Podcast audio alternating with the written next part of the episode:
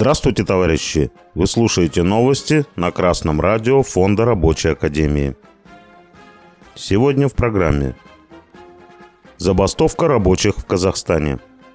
Бортпроводники авиакомпании «Россия» пожаловались на политику руководства. Информационное агентство New Times KZ сообщает, 16 января с раннего утра казахстанские рабочие предприятия КСС «Сичим» на Карачаганском месторождении объявили забастовку. Их основное требование – повышение заработной платы на 50%. В забастовке участвует тысяча человек. По словам работников, они работают вахтовым методом. 28 дней на работе, 14 дней отдых. Их заработная плата сейчас составляет 250 тысяч тенге, около 37 тысяч рублей ежемесячно. Необходимость повышения заработной платы забастовщики объясняют ростом цен на продукты и одежду. Красное радио Фонда Рабочей Академии приветствует активную борьбу рабочих Казахстана за свои интересы и призывает других трудящихся брать с них пример.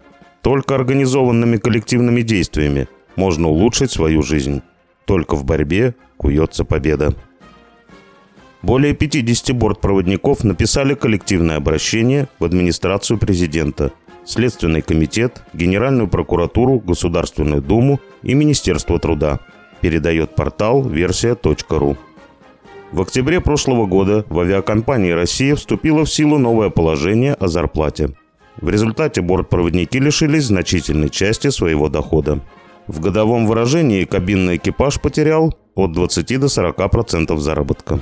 Начисление премии не регулируется четкими критериями, а зависит от доброй воли руководителей.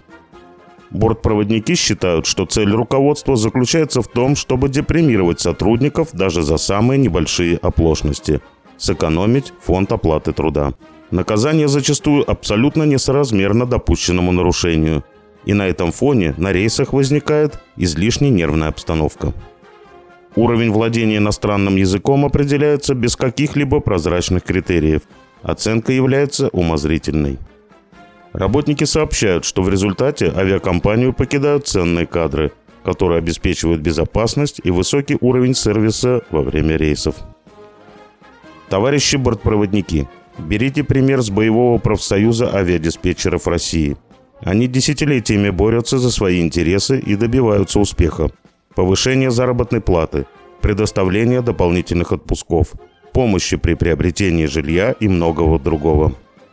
Изучайте и применяйте опыт их борьбы. Действуйте коллективно и организованно.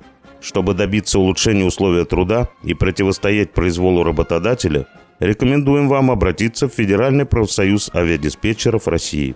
Все контакты вы можете найти на сайте fpadrus.ru. С вами был Беркутов Марк с коммунистическим приветом из Маловишера.